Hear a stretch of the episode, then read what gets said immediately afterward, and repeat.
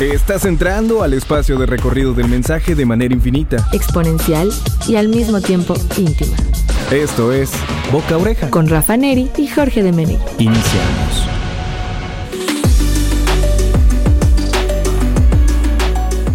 ¿Cómo están? Buenas noches, bienvenidos. Esto es Boca Oreja Marketing Sonoro a través de Radio Más. Yo soy Jorge Menegui y estoy con ustedes en este lunes 8 de la noche a través del 107.7. Saludamos a todas las repetidoras de las cuales nosotros tenemos el eh, poder de llegar a todo el estado de Veracruz y ocho estados más aquí en la República Mexicana, además de, por supuesto, la eh, reproducción que tenemos para streaming.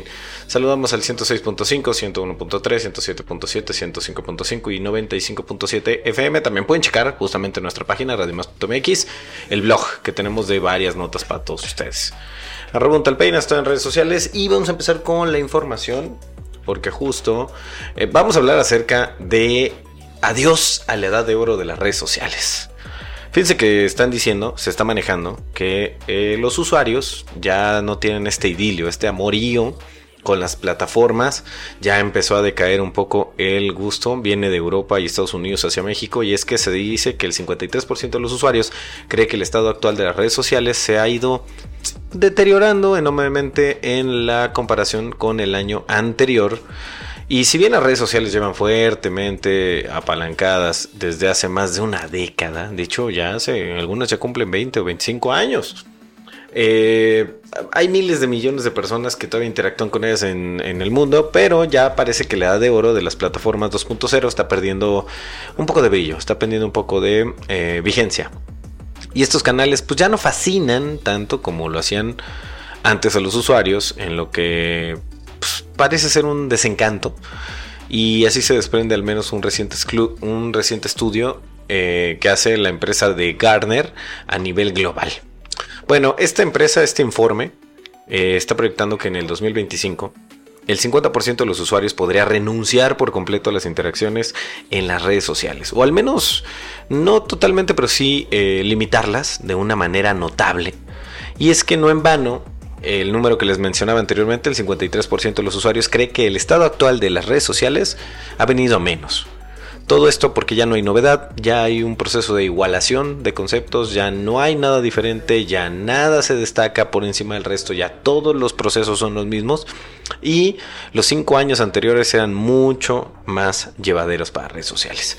Ahora, hay otros factores que también están eh, ayudando a languidecer a este proceso de que ya no tengan tanta relevancia. Primero, muy importante, la eh, expansión o la diseminación o el, esparcimiento de las llamadas fake news o eh, desinformación.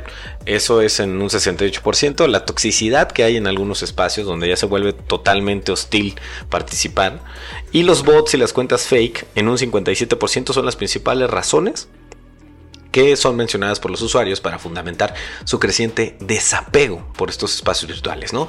Y es que también se dice que el 42% de los usuarios cita a sí mismo la ausencia de contenido de calidad en redes sociales y en idéntico porcentaje se lamenta el exceso de publicidad también. Bueno, tomemos en cuenta que una vez que le abrimos la puerta a la publicidad, que era la forma en la cual nosotros se supone que nos íbamos a desmarcar de los medios tradicionales y ahora pues justamente tenemos hasta más, más personalizada, más invasiva y más complementaria de lo que hacemos, incluso saliendo a mitad de música o, ya en momentos en los cuales ya se vuelve hasta molesto y se vuelve una experiencia negativa los usuarios pues han confrontado cada vez más a las redes sociales. En mi caso también me pronuncio en favor de esta medida porque es muy muy muy complejo estar eh, participando de esto, ¿no? Solo el 28% de los usuarios confiesa documentar su vida en redes sociales y compartir allí lo que le gusta y lo que le disgusta.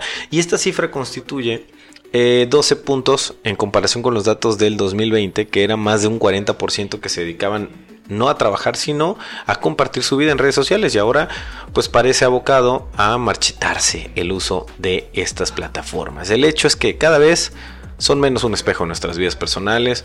Los usuarios antes le daban ese, ese, ese toque de coherencia a lo que hacían. El 51% de la gente quiere limitar el uso de estas plataformas y también expresan un nivel muy bajo de confianza. Eso es también relevante porque con todos los escándalos que ha habido eh, de fuga de información, por ejemplo Facebook, Instagram, X o Twitter y TikTok, en lo que se refiere a privacidad y protección de datos personales, todavía los usuarios expresan su duda acerca de querer seguir participando de estas redes sociales. Y pues sí, la verdad es que siguen siendo el principal canal de inversión del marketing digital, pero los consumidores están pues, paradójicamente tratando de limitar el uso de estos canales. Y esto no lo digo yo, lo dice eh, eh, Emily Weiss, que es la eh, socia principal de Garner. Y ellos dicen que una proporción significativa de los usuarios asegura que comparte menos contenido en redes sociales en comparación con lo que hacía hace algunos años. Y el uso de las redes sociales está cambiando se necesita reenfocar la estrategia de adquisición de clientes, se necesita reenfocar la eh, estrategia de retención de los mismos. Así que en este sentido va a cambiar un poco el proceso de eh, adquisición retención y por supuesto también de socialización en redes sociales. Así que debemos estar muy, pero muy pendientes de lo que va sucediendo con esto. ¿Qué más le podemos añadir a la falta de novedad en redes sociales?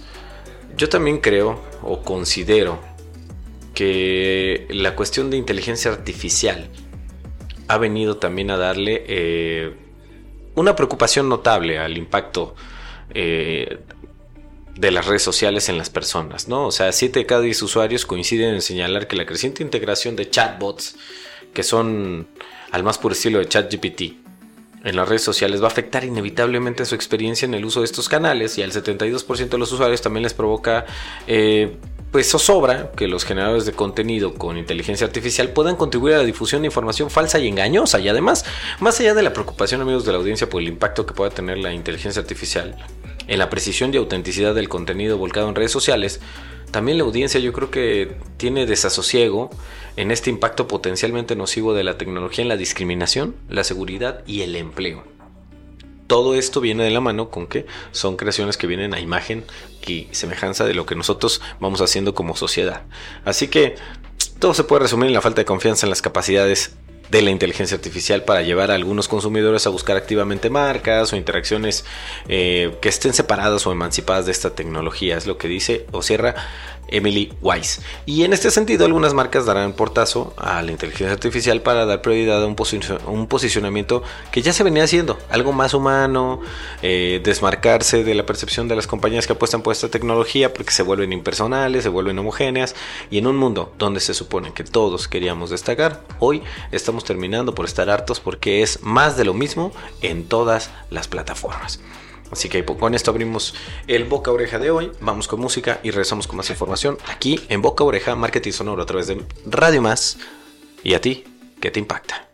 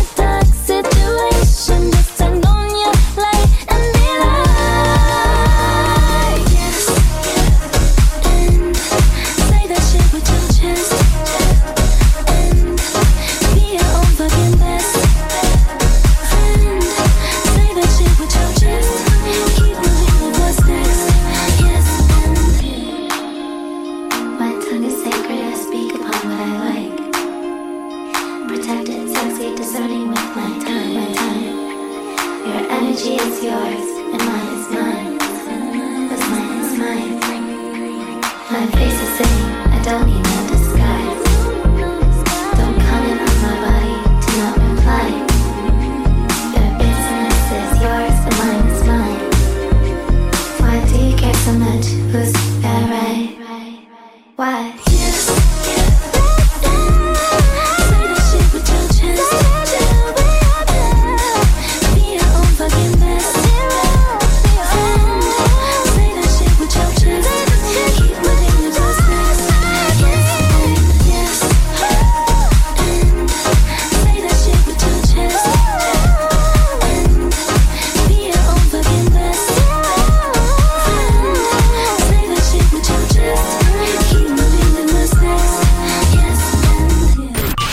Para dar seguimiento.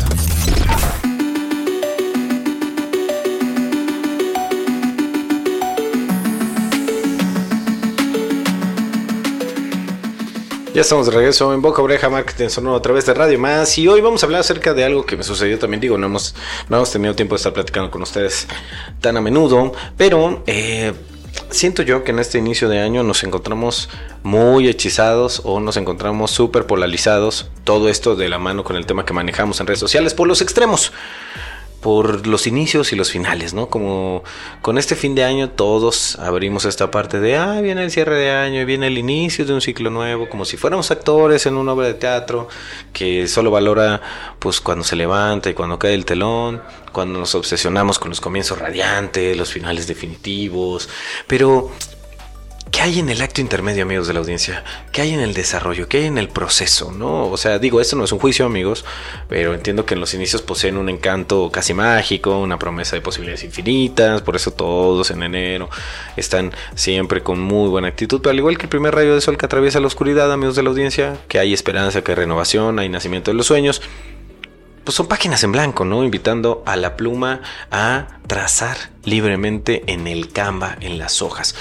Eh, sin embargo, esta fascinación por los comienzos puede convertirse en una trampa, ¿no? Nos seduce la idea de empezar de nuevo, de reinventarnos, pero toda esta seducción a menudo olvidamos la sustancia que solo se encuentra en ese camino largo, en ese camino sinuoso que sigue cuando empezamos algo. Yo sé que nos dejamos llevar por la ilusión del nuevo comienzo, sin apreciar que cada inicio es en realidad un eslabón de la academia de un proceso continuo, y como podemos documentar muy bien el inicio o el final, las partes que están en medio, que si bien son del mismo tamaño o algunas incluso más importantes, pues nosotros le damos más peso al inicio y al final. Pero por otro lado, así como nosotros en los inicios, lo que les decía, estamos igualmente cautivados por los finales.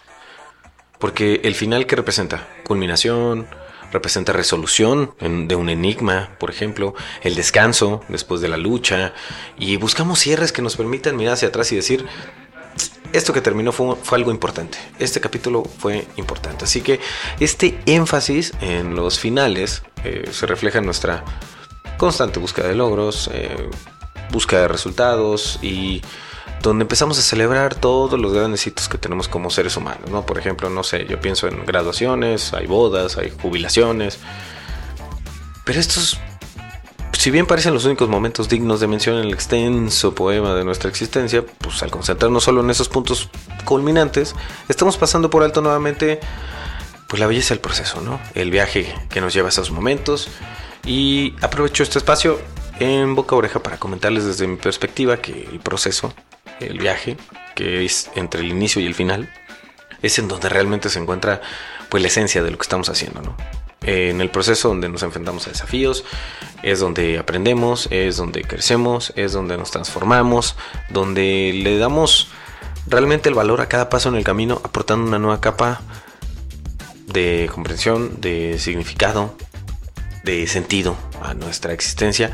Y es aquí donde se encuentran las historias que no son contadas, ¿no? Las lecciones aprendidas en todo este bagaje de la rutina diaria, en los pequeños actos de valentía, en la toma de decisiones o en el dejar de tomar decisiones, que aunque parece trivial, pues es lo que realmente va moldeando la forma en la cual vamos transcurriendo. Así que vamos a tratar de darle un impacto más importante a la parte del proceso, ¿no? Porque es donde se va revelando la verdadera eh, naturaleza de los productos, de los servicios, de las experiencias que vamos desarrollando, ¿no? En los momentos de duda, en esos días en los cuales eh, tenemos esa lucha constante entre hacerlo o no hacerlo, en esas noches de reflexión profunda donde no hay otra cosa que pensar, eh, en esos momentos en donde vamos a, a descubrir quiénes somos realmente, es parte de ese proceso. Así que estos donde se encuentran, pues justamente aquí, lejos de pues el brillo o la ternura del inicio o la, la parte solemne de los finales. En este momento es donde se, se halla el, el núcleo, el centro de lo que nos hace humanos, ¿no? Así que es justo lo que preocupa de la mal llamada inteligencia artificial generativa que está exacerbando el tributo a los resultados, el entregar algo terminado solo por entregarlo, el trabajar solo por temas de productividad. Todo eso nos está arrebatando este proceso, este precioso proceso que es un regalo del el desarrollo del principio y el final. Así que vamos a defender un poquito más el proceso, vamos a defender eh, un poquito más el camino, el trayecto, el viaje, eso que está entre el inicio y el final, porque es ahí donde transcurre nuestra vida, amigos de la audiencia. Regresamos con más aquí en Boca a Oreja.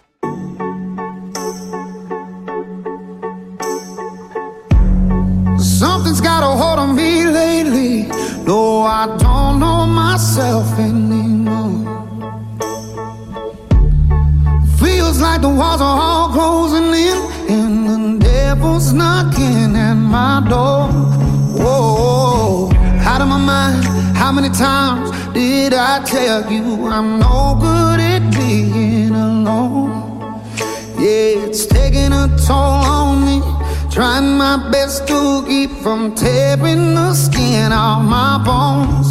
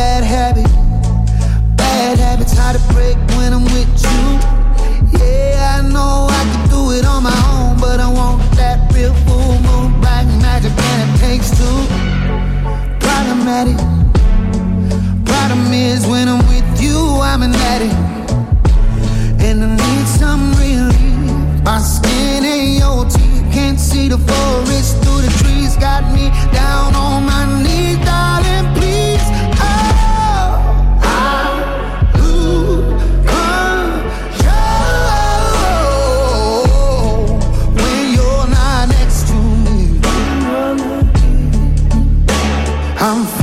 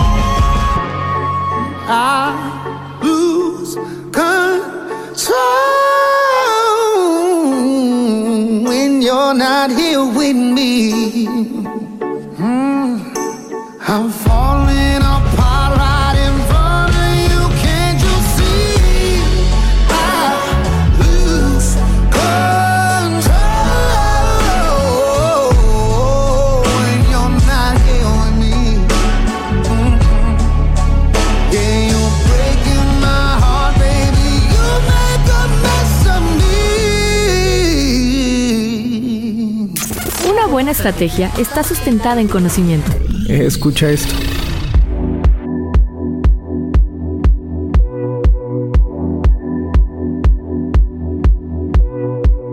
Bueno, seguimos con más información. Recordarles el 2288 42 3507 es nuestro espacio para mensajes de WhatsApp.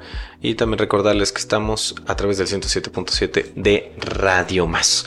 Bueno, eh, en otros temas, fíjense que hay eh, un reto que está sonando en redes sociales que tiene que ver con 365 días siendo creativo. Y pues Digo, no hay una fórmula, solo es una cuestión de práctica, así que anda circulando un reto que está justamente en la plataforma de, de Blackbot. Y si quieren ustedes se lo vamos a poner aquí abajo en los eh, comentarios del podcast para que ustedes formen parte de esta comunidad de personas que están todos los días a través de retos creativos, fomentando, cuestionando, alimentando, potenciando, haciendo ejercicio de la creatividad. Eso es por un lado. Y por otro lado, fíjense que se anda manejando por ahí cuáles son las 24 fortalezas universales del carácter. ¿Estas de dónde surgieron? Pues del doctor eh, Martin Seligman y el doctor Christopher Peterson, que comenzaron por ahí del año 1990 a examinar cuáles eran las mejores cualidades de las personas. Después de algunos años de investigación identificaron 24 fortalezas del carácter, así lo llaman ellos, que dicen se encuentran universalmente en todas las personas. Cada una de las personas tienen estas cualidades y cuando las aprovechan, según las investigaciones, pueden mejorar su capacidad de incrementar la calidad de vida. Eso es lo que manejan ellos como las fortalezas eh, universales del carácter que tienen los seres humanos. Aquí les voy a enlistar algunas. eh, eh, amabilidad, inteligencia social, capacidad de amar o de sentir amor, entusiasmo, integridad, valentía o coraje, perseverancia. También está la curiosidad, la creatividad, eh, la mente abierta, el eh, amor o la pasión por aprender, eh, el tener la capacidad de generar una perspectiva, trabajo en equipo, sentido de justicia, liderazgo, capacidad para perdonar, humildad, prudencia, autocontrol. También está el, poseer un propósito. Todo esto manejándonos en eh, fortalezas que van hacia lo trascendental. La parte del humor también dicen que es fundamental. Y una cuota de optimismo, además de gratitud. Y también eh, tener apreciación por las cosas que son bellas allá afuera. Así que es muy importante que ustedes también, si quieren eh, tratar de incrementar la calidad de vida que tengan, pues aprovechen y vean cuántas de estas fortalezas universales del carácter, detalladas por el doctor Martin Seligman y por el doctor Christopher Peterson, ustedes poseen o pueden ampliar para lograr todas sus metas. Regresamos. ¿Y tú? ¿Ya has hecho recomendaciones positivas a tus contactos? Aprovecha la pausa para hacerlo. Regresamos. Las personas suelen confiar más en la opinión de sus contactos cercanos que en la publicidad o los anuncios. Así que continuamos.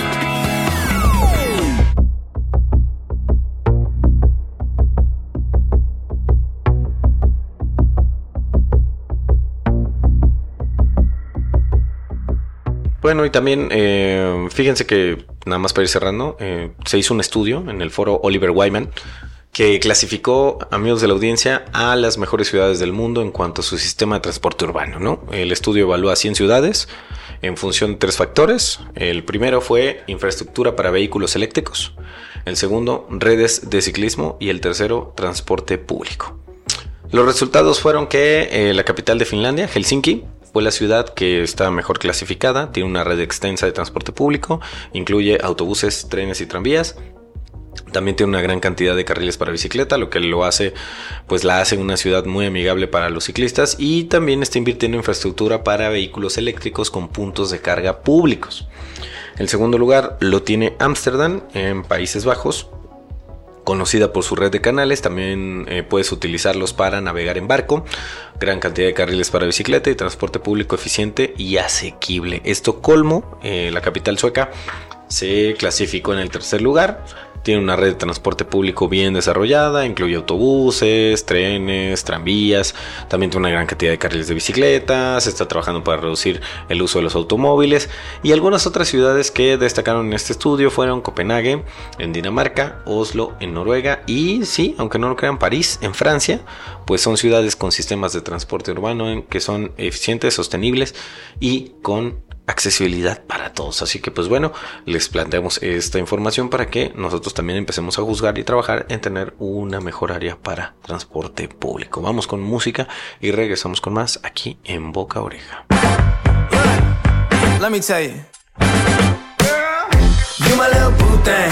So I'll give a hoot what you do, say, girl, I know you a little too tame. I'll be shooting that shot like 2K, girl, I know. Tell 'em I'm, tell 'em I'm next. Tell 'em you find a little something too fresh, I know. Tell 'em I'm, tell 'em I'm next. Tell 'em you find a little something too fresh, I know. Put a little gold in the teeth and the fit good, so I took the doors out the deep. Okay, I see a brother holding your seat, no beef, but I'm trying to get the know you at least. Don't take my talking to your own. I can keep it chill like the Soviet blunt. I'ma keep it real when your man long gone. If you're looking for a friend and you got the wrong song, baby girl, what's good? What's with ya? If you book tonight, that's fiction. I'm outside, no pictures. You want me? Go figure. To the back, to the front. You a 10, baby girl, but I'm the one. Hey, to the back, to the front. You a 10, baby girl, but I'm the one. You my little boo thing, so I don't give a hoot what you do. Say, girl, I know you a little too tame. I'll be shooting that shot like 2K, girl, I know. Tell 'em I'm, tell 'em 'em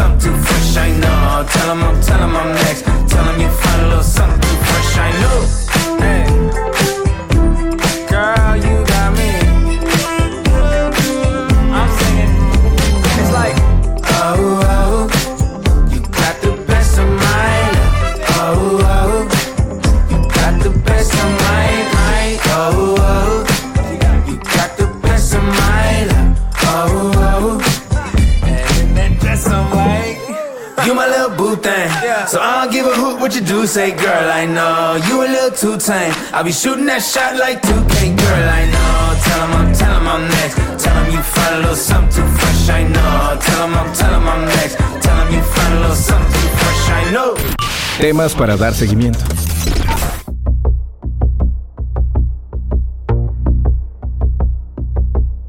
Regresamos después de una pausa aquí en Boca Oreja, Marketing Sonora a través de Radio Más.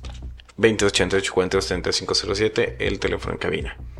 Y recordarles también que en redes sociales estamos como arroba Radio Más RTV. Fíjense que ya se había anunciado, ya, ya había un- una fecha final, pero no se había dicho cuándo.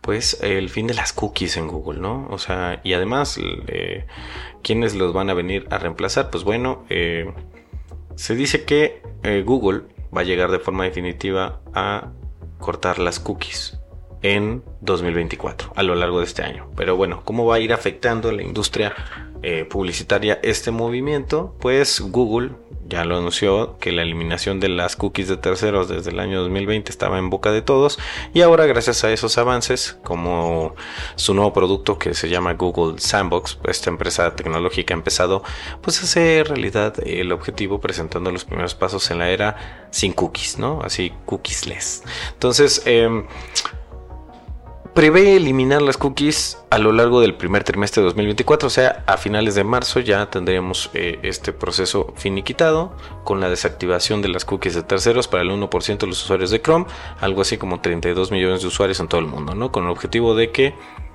desarrolladores puedan llevar a cabo experimentos en condiciones reales, analizar su preparación de cara al ecosistema eh, fuera de las cookies que ya está viendo el horizonte, ¿no? Y este número irá aumentando gradualmente hasta eliminar el 100% de las cookies de terceros a finales de julio, o sea, en el segundo eh, trimestre del año, eh, en el navegador de Google, ¿no? Y bueno, la empresa también señala que todo esto se hace con el objetivo de lograr que la navegación en Internet sea, eh, entre comillas, privada, ¿no? Porque sabemos que todavía no es privada, y no creo que vaya a convertirse en privada y siga siendo gratuita para todos los usuarios. ¿no? La medida no ha estado exenta de críticas, por supuesto. Eh, los profesionales en la industria publicitaria se enfrentan a un futuro desconocido sin la presencia de estas herramientas que en el negocio de la publicidad digital eran sumamente importantes, ¿no? Y por su parte, otras empresas se preocupan ya que esta medida podría consolidar aún más el dominio de Google sobre la tecnología eh, publicitaria, ¿no? Pero ¿qué significa el fin de este de las cookies para los anunciantes?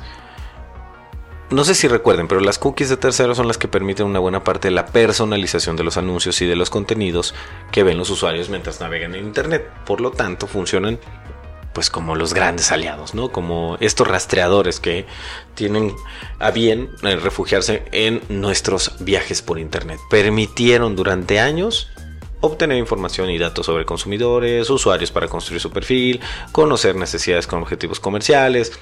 Y este nuevo modelo pues no elimina por completo la recolección de datos, ¿no? Ya que las cookies son parte fundamental del funcionamiento de la web, ¿no? Pero ahora van a presentar datos mucho menos detallados se supone que es menos información. Yo la verdad es que no, no creo que esto suceda en el sentido de que una vez que pruebas las mieles de algo, ya no quieres eh, limitarlo, ¿no? Entonces hay que destacar que el desuso total para un fin de año todavía depende de la Autoridad de Mercados y Competencia de Reino Unido para que sea a nivel mundial, ¿no? Entonces la recopilación de datos se encuentra en una etapa donde los principales retos para los anunciantes y ahora sin cookies de terceros es que tendrán que ser más transparentes en sus prácticas, algo que no ha sido una constante todo el tiempo en casi ningún rubro.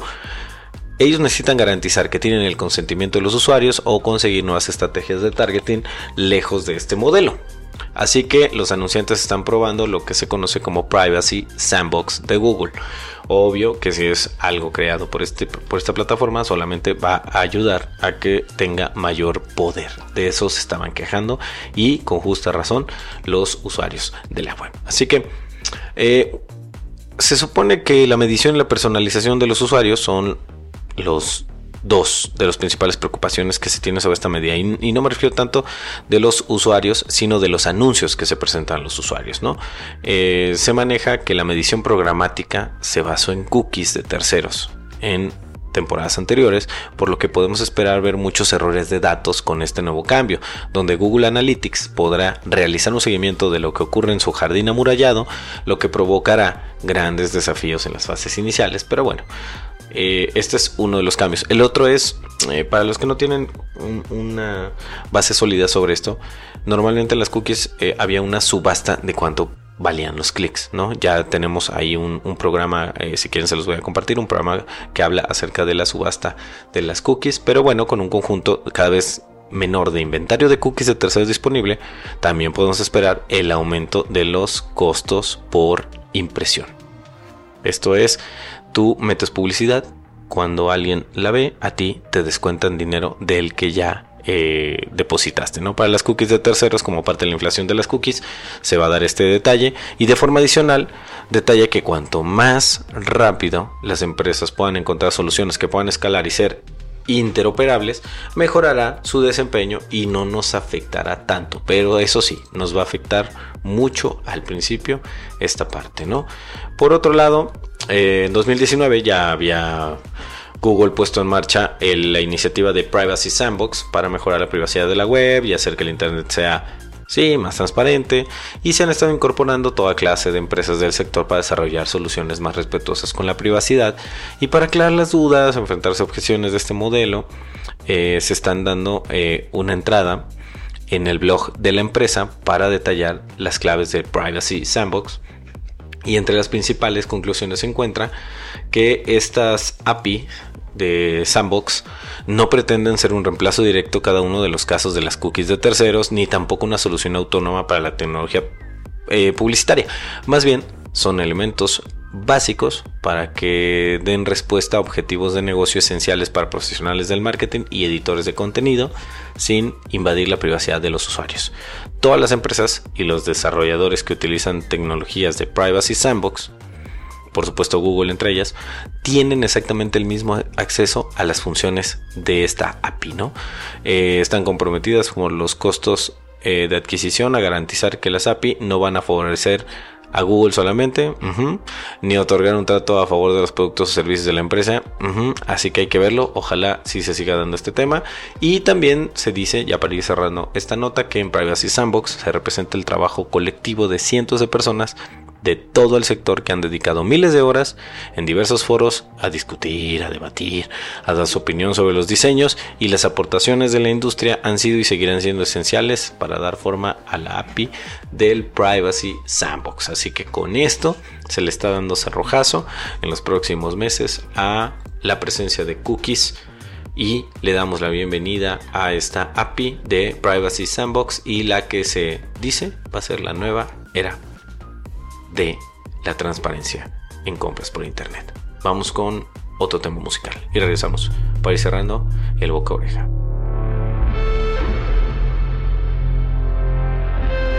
going under. I wanna fade away. Thunder. Can we die another day? Hiding from the ghost there inside of me. I don't wanna know when it's time to leave. If tomorrow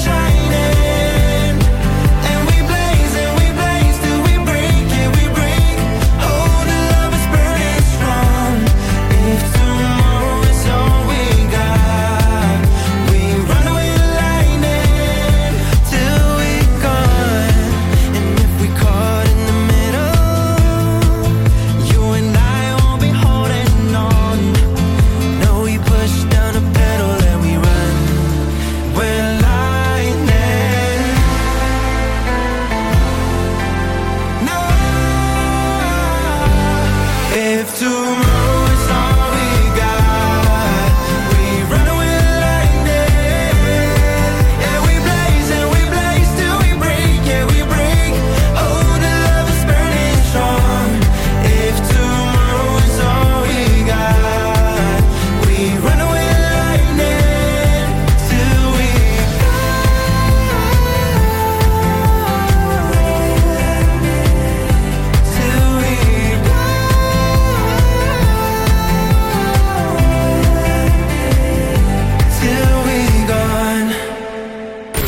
Temas para dar seguimiento.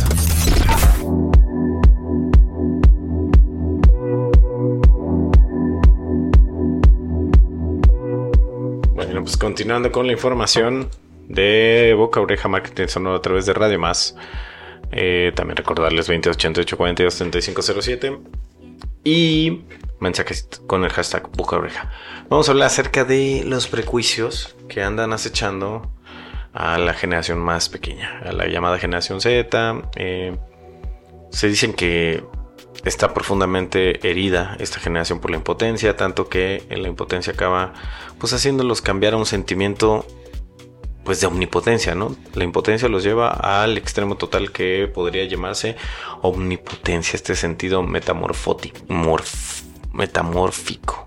O sea, desde desde que ellos ya abandonaron la juventud, y me refiero a nosotros, los millennials, en la vertiente más eh, difícil para enfilar la madurez y convertirnos en estos ciudadanos eh, ya grandes, ya adultos, pues la industria del marketing y la publicidad, obsesionada con la generación del milenio, o sea, con nosotros, apalancó la mirada en la generación Z, que hay toda una serie de estudios que diseccionan a los llamados centennials para tratar de entender lo que los distingue a esta generación de las generaciones inmediatamente precedentes.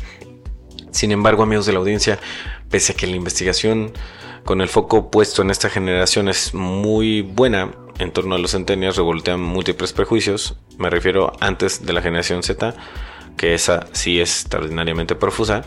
Eh, ¿Cuáles son los prejuicios con la generación Z? ¿no? La respuesta podría pasar inevitablemente por estas múltiples perspectivas desde las cuales se emprenden los estudios con el foco puesto en la generación de los centenias. ¿no? Cada uno de estos estudios se centran en fenómenos individuales como consumo de medios, eh, comportamiento de medios, y, en, y estos estudios a menudo arrojan resultados completamente contradictorios sobre esta generación.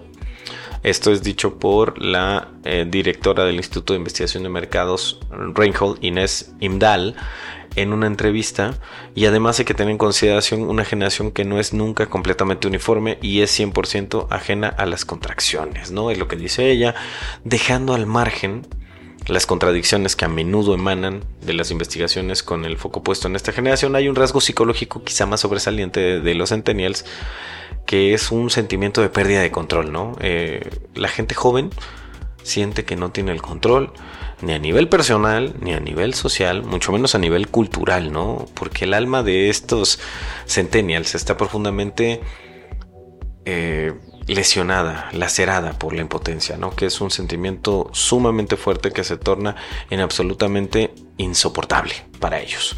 Sin embargo, la generación Z termina dándole la vuelta a la tortilla a la situación y maneja la impotencia que acaba en un último término cambiándose a la llamada omnipotencia. ¿Por qué? Porque tienen planes vitales excepcionalmente ambiciosos.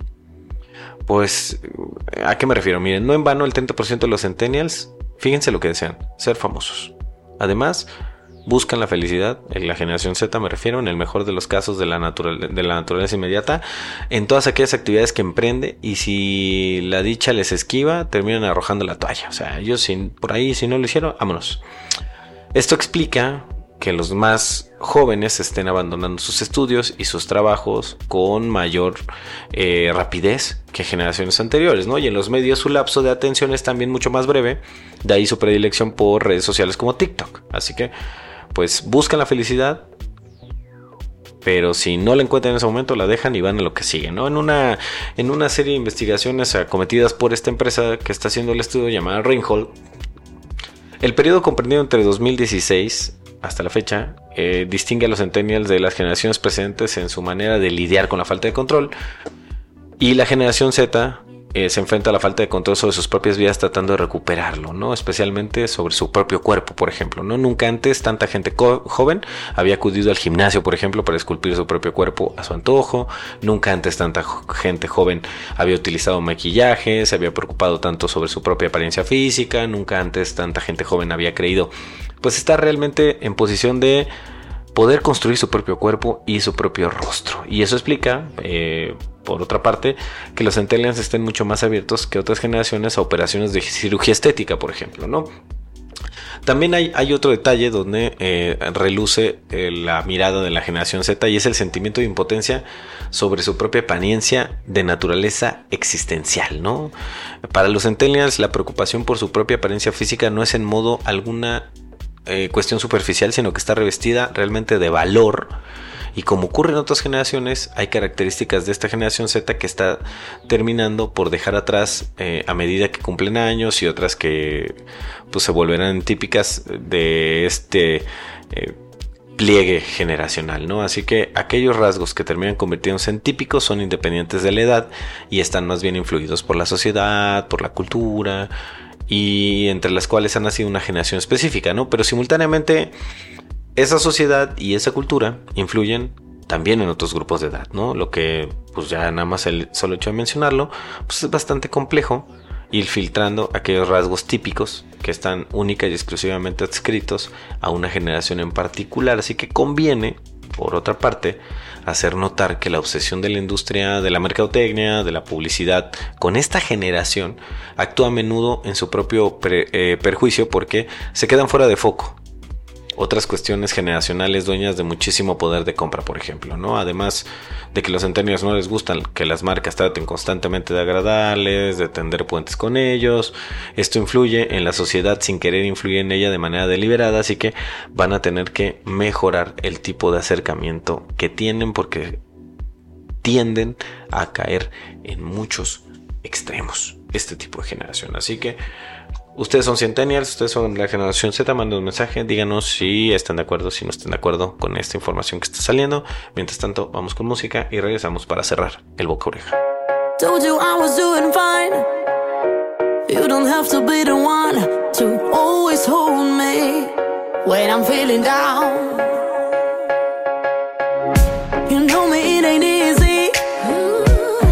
I'm thinking I could dizzy, but my brain is something. Can never stop.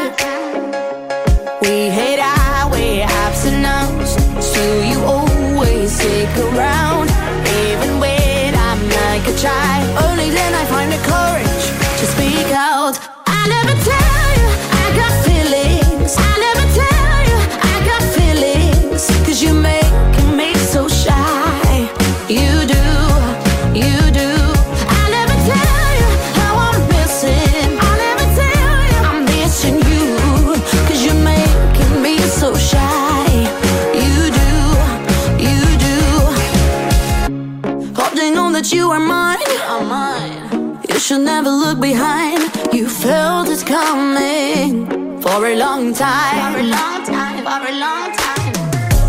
Cause I've always been this way.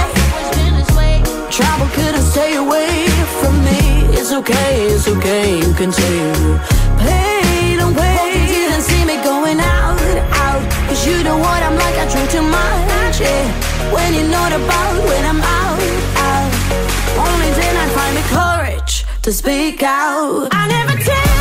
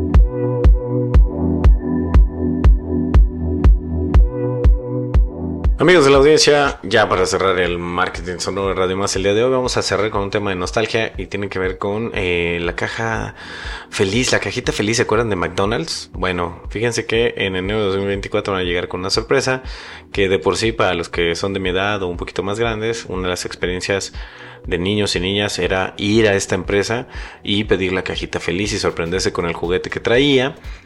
Y hablando de ello, en este mes que está transcurriendo, el restaurante trae uno de los juguetes más originales y únicos del mercado.